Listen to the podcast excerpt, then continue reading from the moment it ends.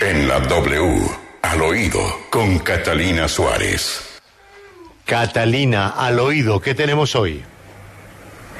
Buenos días, Julio. Al oído de las críticas que le han llegado al presidente Iván Duque a propósito del anuncio que hizo acerca de las pensiones.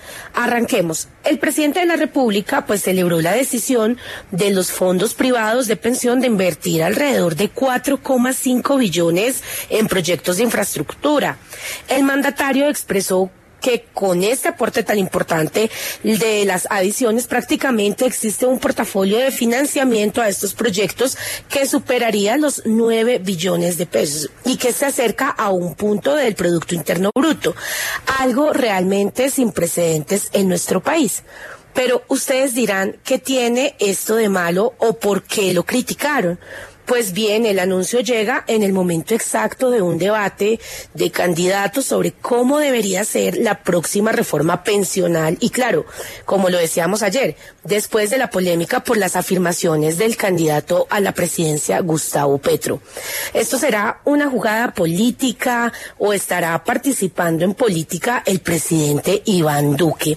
Miren, el anuncio que fue junto al líder gremial afecta el mensaje para muchos de la objetividad del gobierno por los conflictos de interés.